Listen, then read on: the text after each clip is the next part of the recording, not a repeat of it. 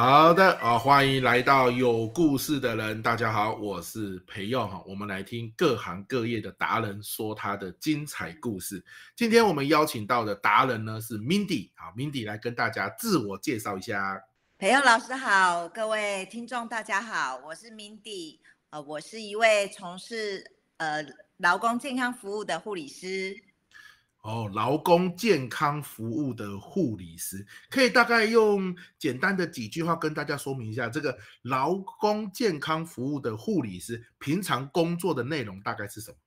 好，我们平常在做的其实就是预防职业病、健康管理跟健康促进活动的办理。哦，健康管理跟健康促进活动的办理，这个我了解，是不是像以前我在大学当行政人员的时候，好，然后呢，就是有时候我们的这个什么。保健中心的护理师或者是营养师，他们就会办，比如说啊，每天下午来走路啊，或者是维持三个月，谁走路的步数越多，谁就可以领到奖品啊，啊，或者是告诉我们说怎么样，中午我们去员工餐厅吃饭的时候要选择什么样的餐点，大概是这样的一个工作。对对对，就是从主要是这样，运动，然后戒烟。那当然我们在职场上还会办理一些。比如说如何预防骨骼肌肉伤害的一些讲座哦，对哦、嗯，那这样的一个工作，它就是跟很多的人要接触嘛，就最起码跟公司的员工要接触，对不对？对，或者是要跟其他各个的专业互相的连接接触。哎呦，哦，那一定有很多精彩的故事。嗯、我访问那么多人，我就发现一件事哦，只要你的工作是跟人有接触的，故事都不会少。对对，那所以我们今天好，Mindy 要来说故事啦，我们就邀请 Mindy 来分享第一个故事吧。Mindy 有请。好，嗯，我想要分享的是我刚从事这个劳工健康服务护理师的这个工作的时候，我一开始到职场去，因为我的工作最主要其实是会先去看。同仁的健康检查的报告，然后呢，我会帮他们做分级。那如果是那种最严重的，就会首先先把他们找过来，然后小以大义一番，然后请他们去看医生。那我刚开始去的时候，我就碰到一个，哎，有一个女生，她的血红素只有六，哎，然后但是我们平常正常人是十二。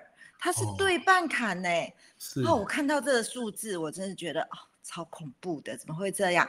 然后我就请他来，然后我就跟他说，哎，你这指数这么低，你一定要赶快去看医生，请你在这一个礼拜内完成。然后呢，我还跟他讲说，这个指数太低，可能会有哪一些状况的产生。然后他说好之后离开了，我就说。我下个月会找你哦。好，好，等到呢下个月时间到的时候，他借故请假不来了。可是你知道吗？我超紧张的，因为那个指数真的是太恐怖了。我我我这边暂停一下，我们来让民众或者我们的听众了解一下有多恐怖。所以正常是十二的血红素指数，它你看到数据的时候只有六嘛。你你你是怎么看到这个数据？他健康检查的数据就对了。对，健康检查的报告。啊啊！你说这个很恐怖哦，这个为什么很恐怖？好，我觉得老师问问的 太好了，因为其实啊，我们血红素原本会是十二，那如果说他。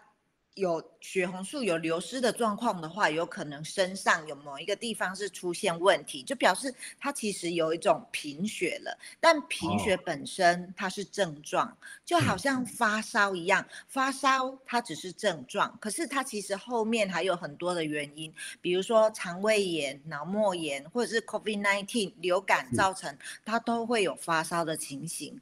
好，那它的血红素到六。它这个是很严重的数值的，就表示说，我如果用一个比喻，应该是说我们身体里面可能有哪一个地方破洞了，啊、这个血液在流失了，啊、对，或者是说他会不会本身有家族遗传，他不知道，可是呢，是他来的时候我问他，他又说没有，我才更紧张。对，我有个问题，就是说。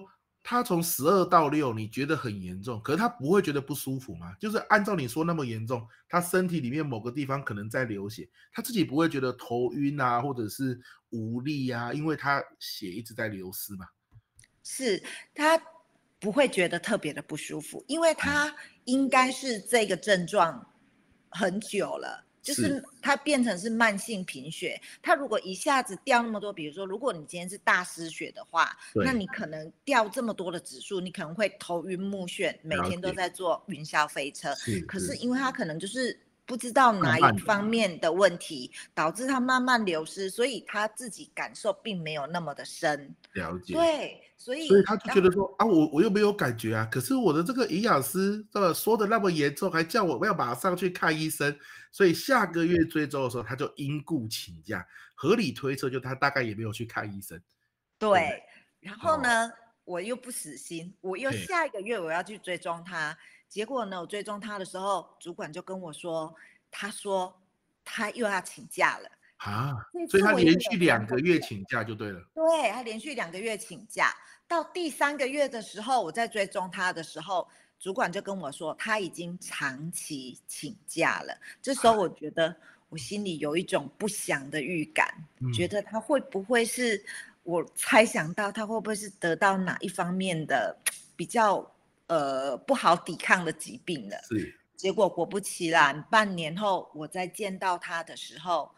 他就流着眼泪跟我说：“如果当初我可以早一点听你的话，我觉得也许我可以早期的发现，因为他已经是大肠癌第三期，然后已经是肚子旁边肿着一块，然后他发现哎，肿那一块不对劲，然后再去看医生，就已经是第三期了。啊，第三期就已经是比较危险了，是吧？”比较后面了，对，所以他自己本身也很难过。然后我就说，我知道你很伤心、很难过，但是如果你有什么事情，还是一样可以找我。但是呢，我希望你从现在开始，真的是我们都可以互相的配合。如果有什么需要资源的，你可以跟我说。然后他就说，他也因为自己的。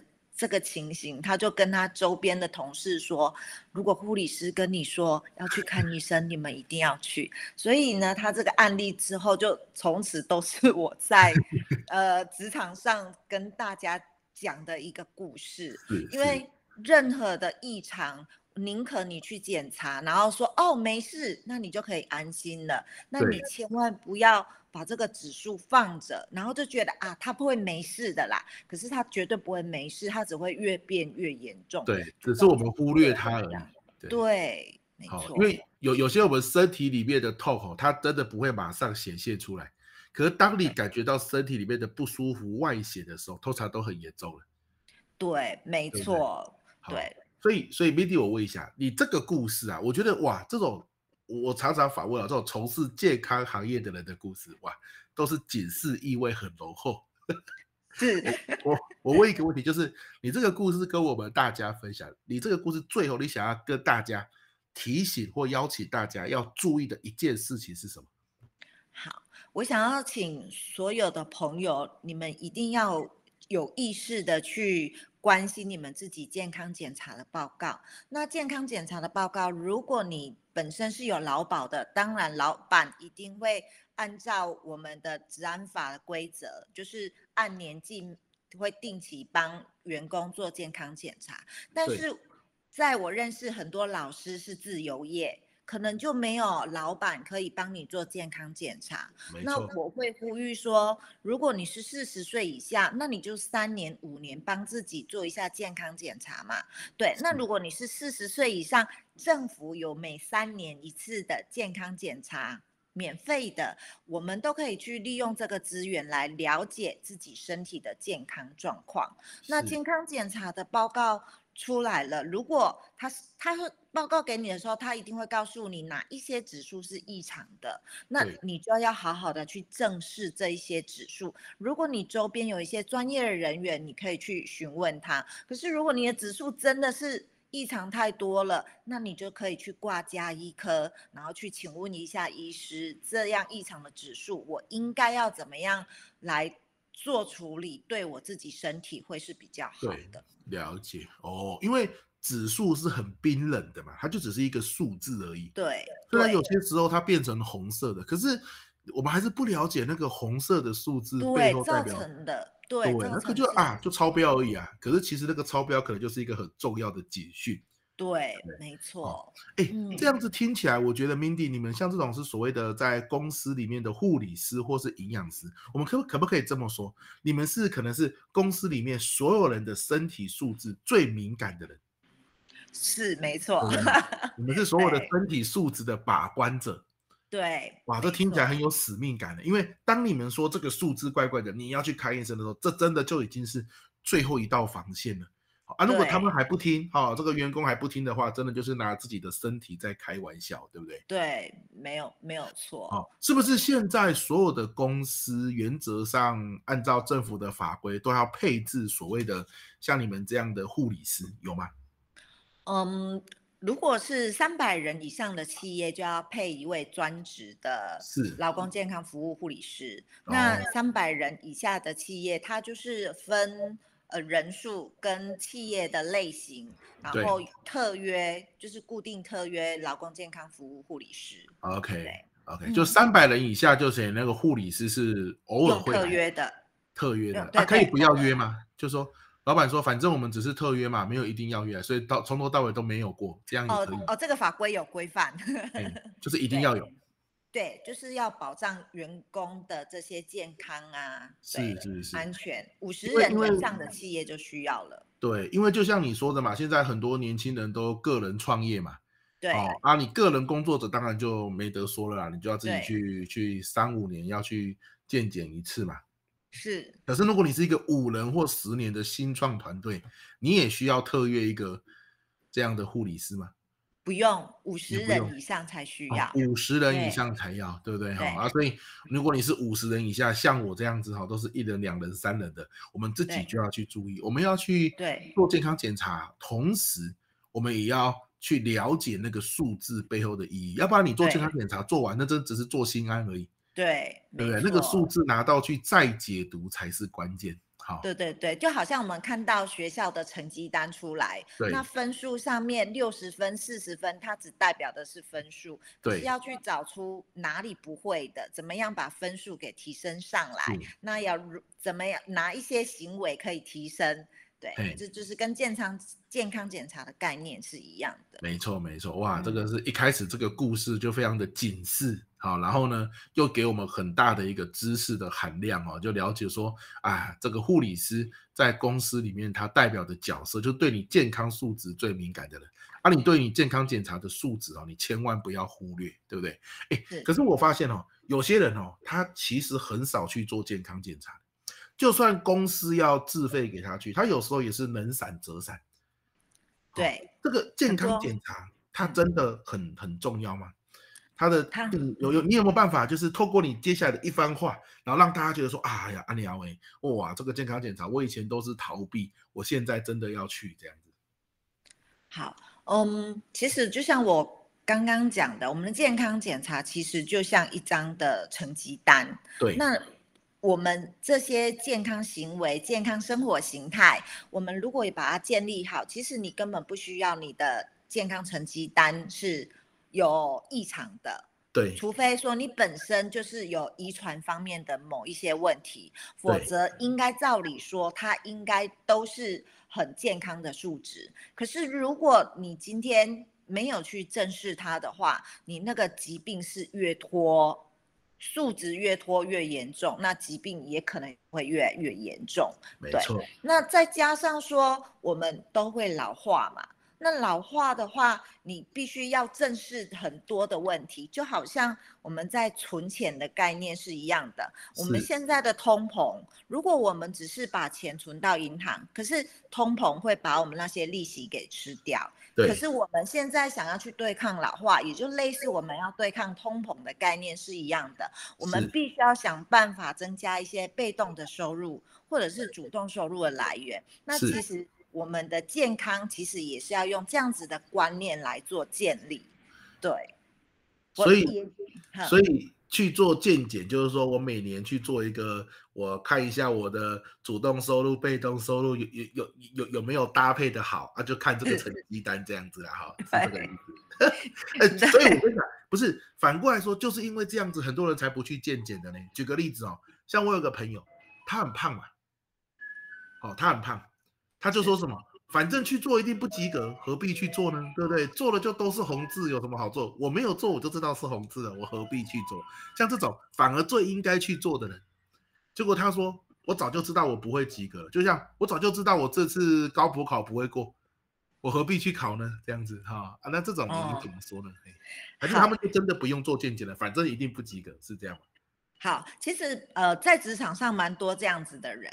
那通常我在职场上有时候要跟他们建立关系呀、啊，可能都要三个月到半年以上，他才会皮皮的想要去。那我就有一个例子，我有一个就是同仁，他也是血压将近两百，我都会说他们是两百俱乐部。然后他的。胆固醇也非常的高，血糖也是都大概三百的边缘，一直请他去就医，他也不要。到后来，因为他的这个状况，因为他是要开机具的，但是开机具在开机械的过程当中，如果出事情，不只是他一个人的事情，没错，他还会影响到其他的同仁呢、欸，所以他已经是很一个蛮明显的危害，我们要去预防了，所以我们就请主管。这个同仁你可能要注意，然后要请他去看医生。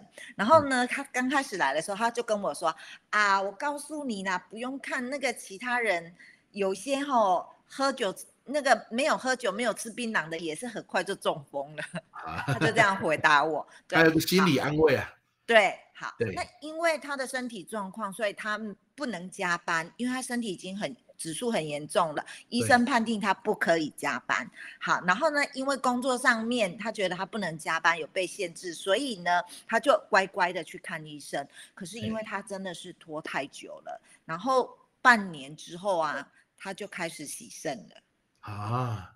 对，所以呢，有这个例子，我想要跟朋友们分享。如果你的指数真的是异常的话，你就乖乖的去就医，因为如果你不就医，你有可能像这样子的同仁，等到你面临他的时候，你就不能挽回了。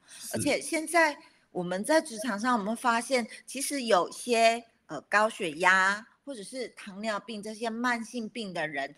有某一部分的人呢，他如果生活形态好好的控制，也就是说他有好好的吃、好好的运动的话，其实啊是有可能把药停掉的哦。哦，你说糖尿病都有机会把尿不是尿，把药给停掉啊？对，没有错。对，所以你是不是早期发现的时候，你在严重的时期？药物药物加入来控制，可是呢，你赶快把饮食跟运动给介入进去的话，那你真的是有机会退到你好好控制，然后好好在三个月、六个月给医师监控的状态下，可以需要不服药的。可是如果你拖越久，胰脏功能都坏死了，怎么可能会有不服药的一天呢？没错，没错。哦，这个这个我了解，这就可以用一个比喻，我们讲刚刚高普考好了，很多人说。啊，我有没有准备？没有准备，何必去考？反正考了也是满江红，对不对？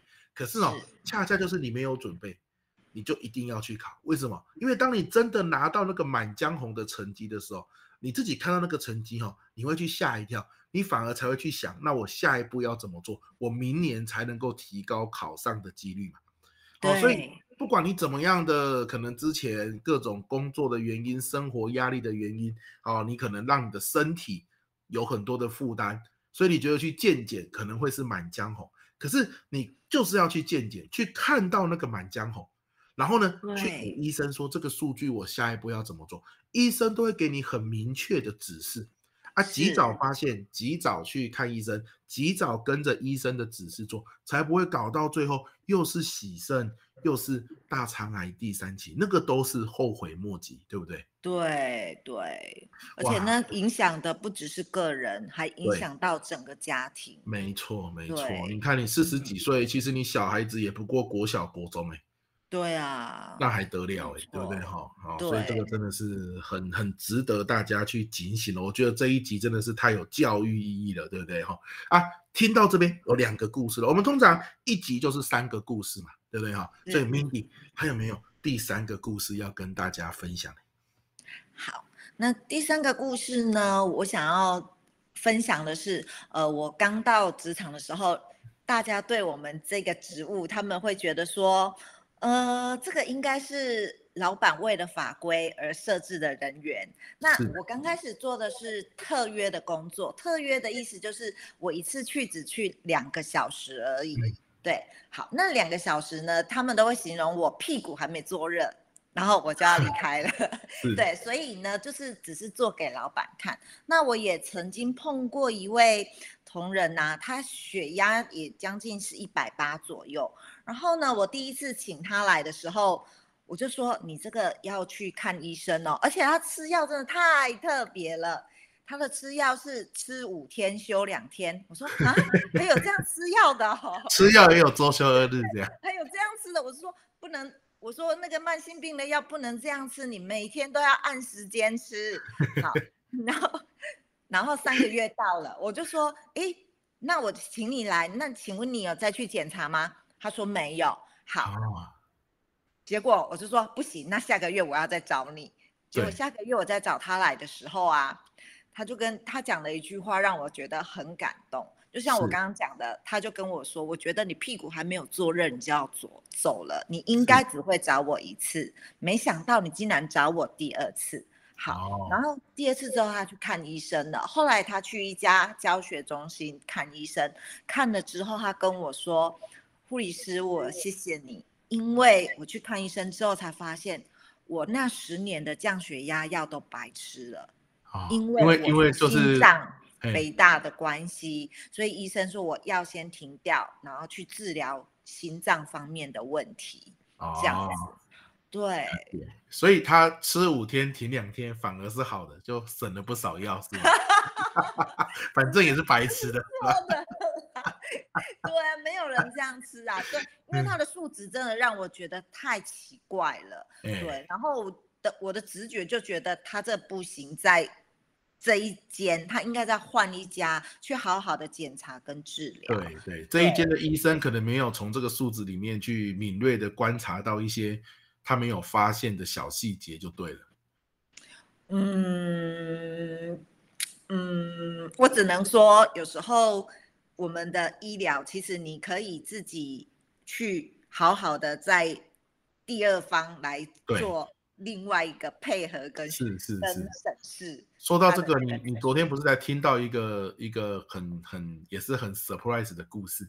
是，对，就是多多多多听几个医生的意见是好的，对不对？呃。多个医生来参考。哎，老师，我这样我会被砍头。没有你你你昨天的故事，我觉得很适合讲。但是你你不要就是讲出什么医院，然后哦，然后什么工作嘛，对对对。哦，好好好，那我来分享这个故事。对对对。呃，就是有一个呃烧烫伤，然后又有就是碾碎伤的一个患者，然后呢，他就被紧急送到了 A 医院，然后 A 医院说。哦，他这个伤口的状况啊，他他真的需要截肢了，要把他的手都截掉。好，也就是说，他那个骨头是被碾碎了，就对了。对对对，有碾碎的一部分，然后又有烧烫，对，烧烫伤，对。然后需要截肢，然后后来家属就有另外的人的不同的意见，哎，我们要不要再换到比较大间的教学中心，或者是就是教学医院去，我们给另外一个医师评估一下。后来呢，家属就执意要把他转院，那转院去到呃桃园有一家某大家的医学中心，然后去了之后，医师就说，哎，这个不需要截肢。那我们只需要好好的做治疗就好了。后来他就是真的就在那边治疗，然后手也没有截肢，目前都状况愈合良好。哇，这个差很多呢，因为要截肢跟不截肢是影响一辈子的事情呢。对，而且从他的工作性质听起来，他如果截肢的话，一定影响工作，对不对？对对。哇，可是这个判断怎么会差那么多？嗯。我我没有，我我我只是我只能说，可能两个医生他们切入的角度都是有道理的。对，啊，所以我们多听一个医生的建议，如果时间允许的话，对，哦，那就没有什么不要，你不要说什么啊，我的这个家人然后喉咙不能呼吸了，你硬要去多听一个医生的意见，当然不行，这危急状况当然不行。紧急状况就赶快处理了就对了。老师录这一集我很紧张哎，我的心跳快要跳出来了。不要紧张，你目前讲的都是非常好的，都是 都是这个怎么说呢？让大家哦有很有收获，这样子很赞很赞。哦，所以你看你你心就爆出来。对你你你这个第三个故事哈，就是终于这个人哈有有乖乖听你的话。好，你你你这个身为公司里面所有人健康素质最敏感的人，提出了说要去看医生，给他建议，他终于是有听进去，及早去做。哦，果然产生了比较好的效果，对不对？对对。为为为什么啊？为什么大家都会那么害怕？说啊，这个数字那么差，然后去看医生，大概都很惊，然后能拖就拖，都不想去。为什么会这样？你你在这个行业那么久，你有没有？得出一个结论说，喜安诺，大家每次都这样，大部分的人，其实大家都会觉得说，呃，我工作上很忙，其实他们也不是害怕看医生，他们觉得很麻烦。为什么我身体又没有什么状况，只不过是血压高了点，只不过是血糖高了点，我一身体也没有不舒服，可是我看一趟医生可能就要请假半天，是因为有些。比较大间的医院，他可能要等很久，他就觉得说，我有一些工作都需要做，而且我的请假之后，我可能回来之后那个量是 double 的，所以其实有蛮多的劳工朋友会是这样子的想法。没错，可是血压本身它本来就不会有任何的不舒服，所以呢，它又叫做就是呃沉默的杀手。是对，等到有不舒服的时候，很多就是直接脑中风、心肌梗塞的。哎呦，哎呦，哦，所以你看，数字是冰冷的，真的要去找这个你们公司的营养师哦，对这个数字敏锐的人，他才会了解这个东西。你忽略，那背后的影响是非常大的。是护理师，护理师啊，护理师，没错的。我啊，我刚刚说什么？营养师、哦，对，是护理师啊，好不好？护理师哈，所以这个很重要，他们对数值很敏锐啊，你要去听他们的建议，不要听完当耳边风就很可惜了，对不对？是，对，好的，好的啊，这个非常的重要，好不好？啊，其实我是这样子讲哦，我内心也是这个怎么说呢？我在录这一集的时候，我内心也是属于非常心虚的啦。好，毕竟我也是个人工作者嘛。说真的，自从我从大公司离职之后。我就很少去搞健康检查这件事啊？为什么？就像 Mindy 说的，怕麻烦嘛。对，你看有时候要照肠胃镜哦，又要好几天之前要吃流质的食物。对，哦啊，前一天晚上又要怎样怎样？有时候我们那个应酬很多啊，然后那个时间去搞这种东西。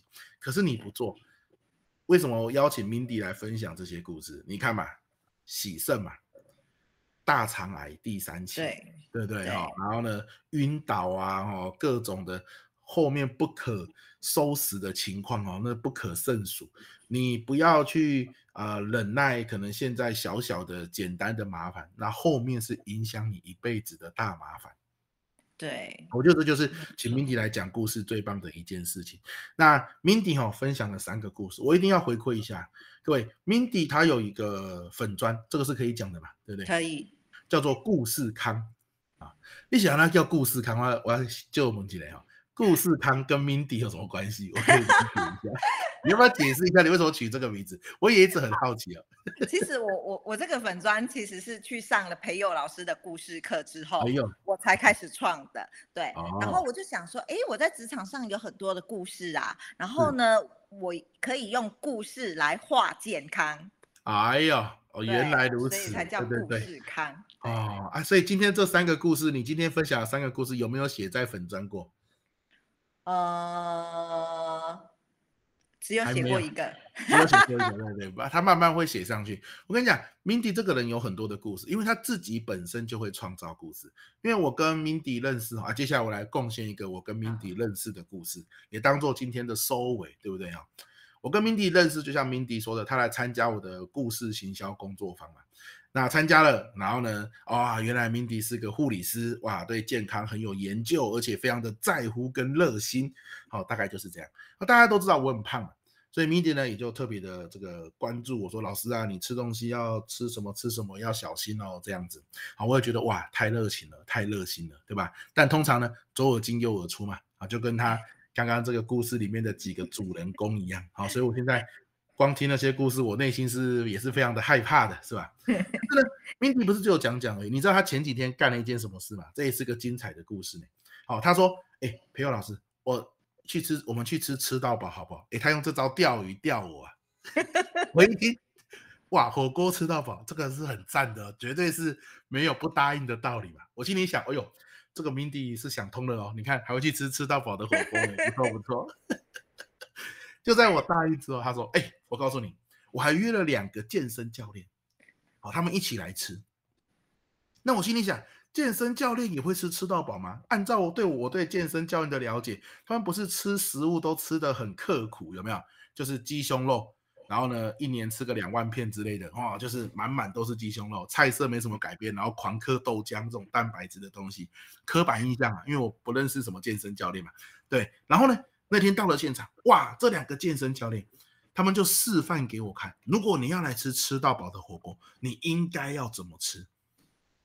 好，应该要怎么吃？哇，牛肉啊，哈，吃啊，对不对？哈，然后呢，这个海鲜啊，这都是蛋白质。好啊，淀粉类的东西，面啊、饭啊，少吃啊，对不对？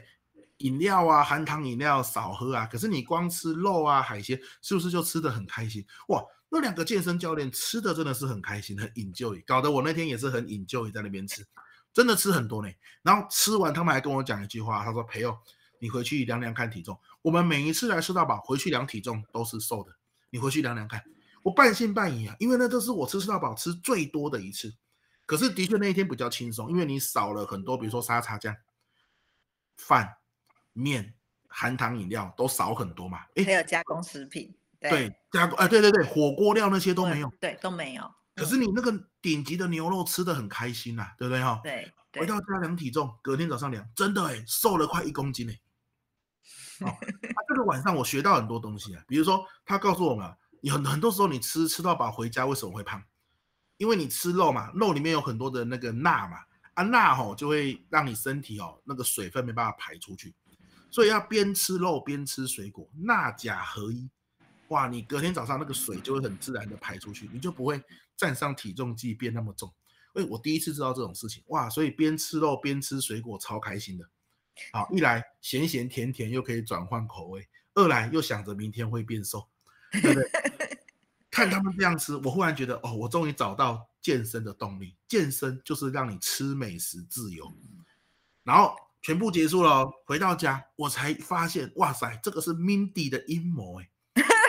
他刻意找这两个教练来，你知道吗？因为他发现叫我不要去吃吃到饱，或是吃好料、吃 buffet 黑吉伯克林的代志啊。可是呢，他既然你要吃，那我教你怎么正确的吃。哎，Mindy 又没有领钱呢，哦，他还要卖面子给这两位教练，对不对？然后他就这样子安排了这顿饭局，实在是让人感动哦，所以是。非常感恩 Mindy 啊，怎么怎么会有人对这个健康哦如此的热情跟热心哦，还去做这样子的安排跟规划？对，Mindy 为什么？为什么？为什么你会对这个让别人健康，或者是让别人就是呃怎么讲，身体的素质是正常？你为什么会那么有热情的想要做这件事情？你小时候或是成长过程中什么样的经历让你觉得说哇做这件事情？保持人们的健康真的是很有成就感的一件事。为什么？嗯，其实我对于就是因为我觉得我看太多那些呃健检红字后面的悲剧了，所以我觉得健康这件事情很重要。哦、再来来是我自己其实也走过生死的关头，所以我更加珍视健康这件事情。你自己哦，对，这个故事要不要分享一下？老师，那今天是个故事了耶！可以可以加码一个，加码一个，对对对，自己的故事 好酷啊！因为哦，这个其实也是一个很有教育意义的故事，因为我去动了一个妇产科的小刀，然后呢，我就想说那个是小刀，医生还跟我说，你这早上动完呢、啊，下午就可以上班了，没有关系。哦、对、嗯，所以呢，我就不以为意，然后。我是当天是有请假，然后呢，小刀动完呢，我还去吃个日本料理，okay, 然后开开心心的回家。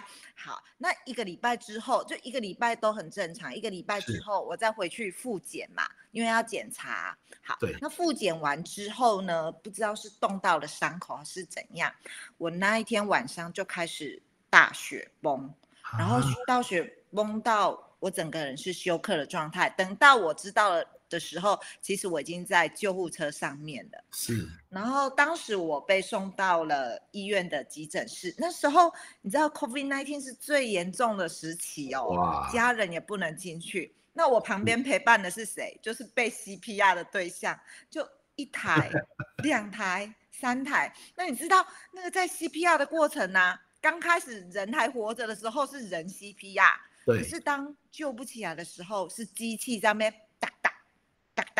哒哒哒哒，我就连续听了三台，到第四台的时候，你知道我我都很怕第四台是我，因为他们跟我说我的血压超级无敌低，就跟隔壁的那个要送走的数值是一样。是。然后当时你知道 COVID-19 的时候，有人敢去捐血吗？没有。没有，大家都胖的要命，谁会去捐血？所以那时候血库缺血，他就说我虽然流失了很多血，但是我又没有达到那个血红素七才能输血的标准，有的是十，以前十就以下就可以输了，欸，但因为缺血的关系，对，对，所以我就不能输血。然后呢，隔了一个小时，就那个第三台 CPR 走的时候，然后就医生就在跟我说。你可以输血了，我心里想，可能旁边 CPR 太多，医生护士累了，所以赶快帮我输血，才不会变成第四台。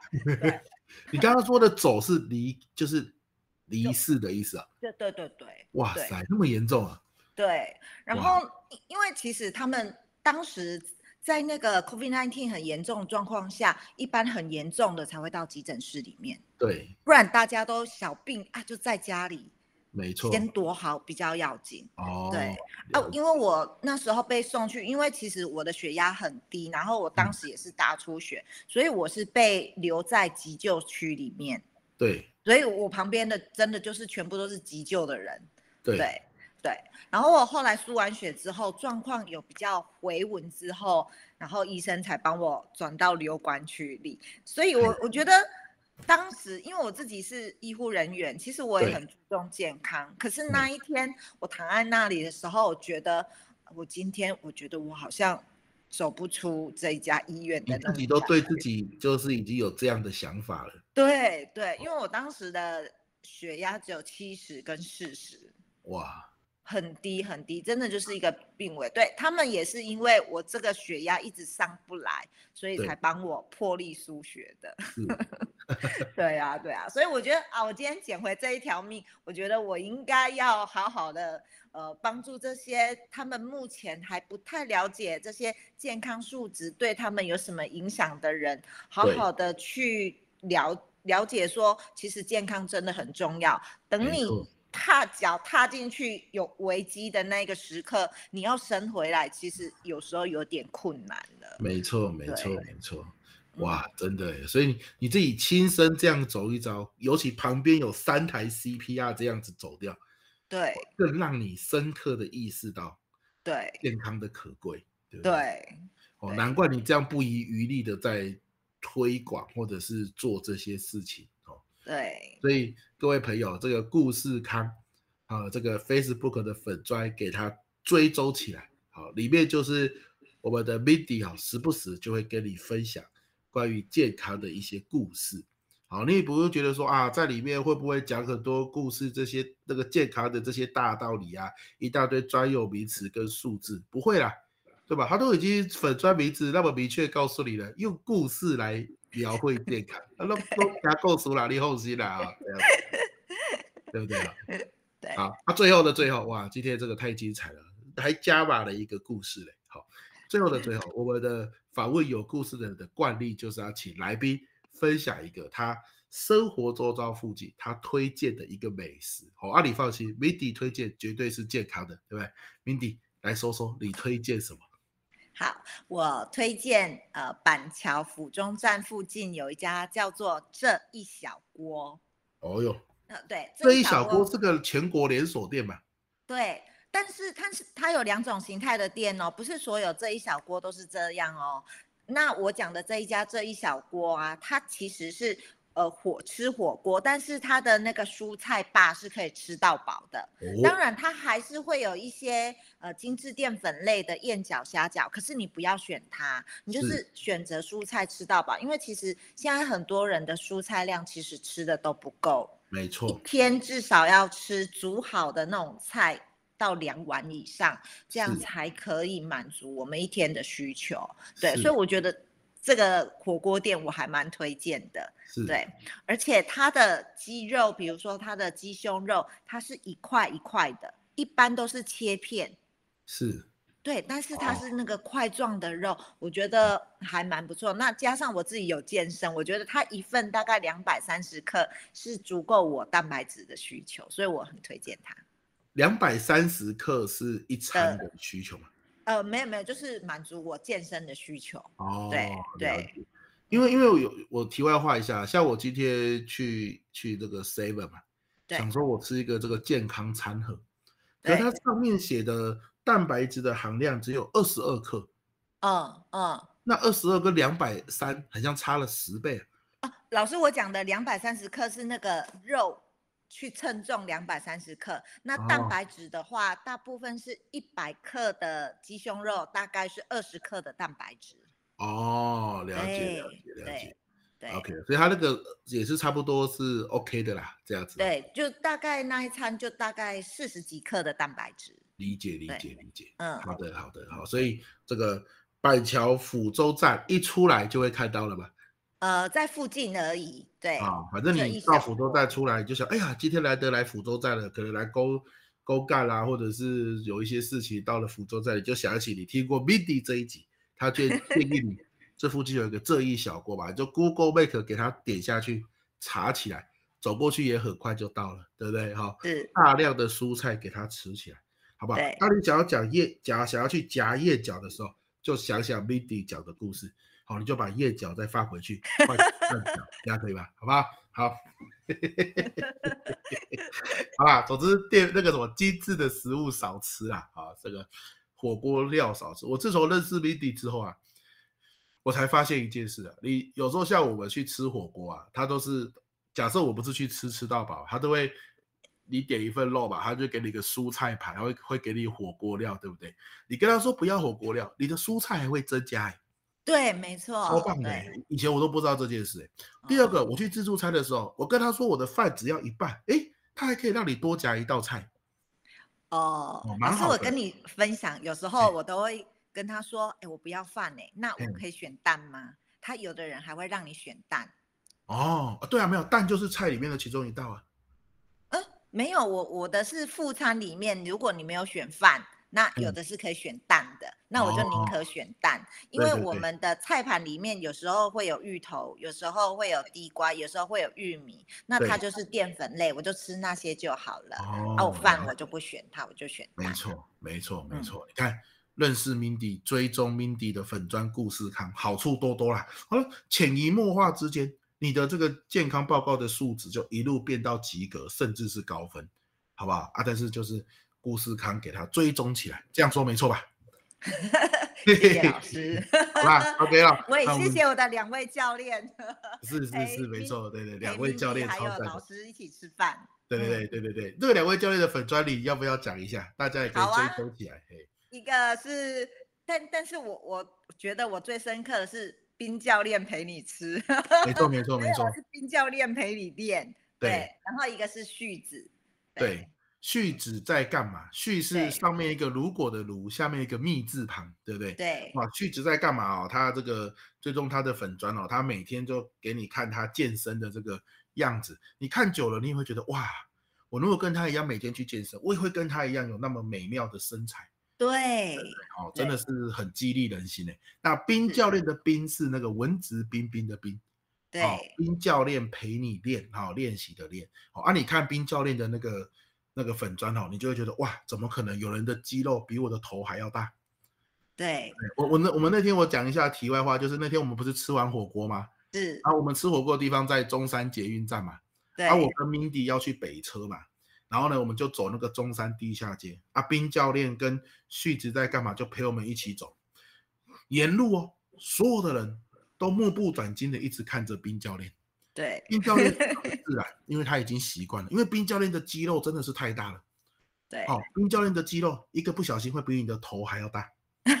哦，他是跟着那个，对不对？台湾厉最厉害的那个健美冠军在训练的。对哦，评价是有五高囧啊，有时候你看看那个他的粉砖哦，你也会觉得被激励的感觉，对不对？好啦，所以我们今天就跟您分享这三个粉砖，重要的是好好的吃，对不对？吃健康的东西，然后呢，让自己有健康的身体，去做了健检，那个数值就不要轻易的忽视它，不然你健检就白做了。对，哎啊，这个太棒了！今天很感谢 Mindy 来我们的这个有故事的人做客，分享了四个精彩的故事。希望下次还有机会再邀请 Mindy 来喽。好，谢谢。好，那我们就到这边。我是培佑，谢谢老师。我老弟公，我是 Mindy 啦。哈，再一次，今天我们就到这边。我是培佑，我是 Mindy。好，大家拜拜，拜拜。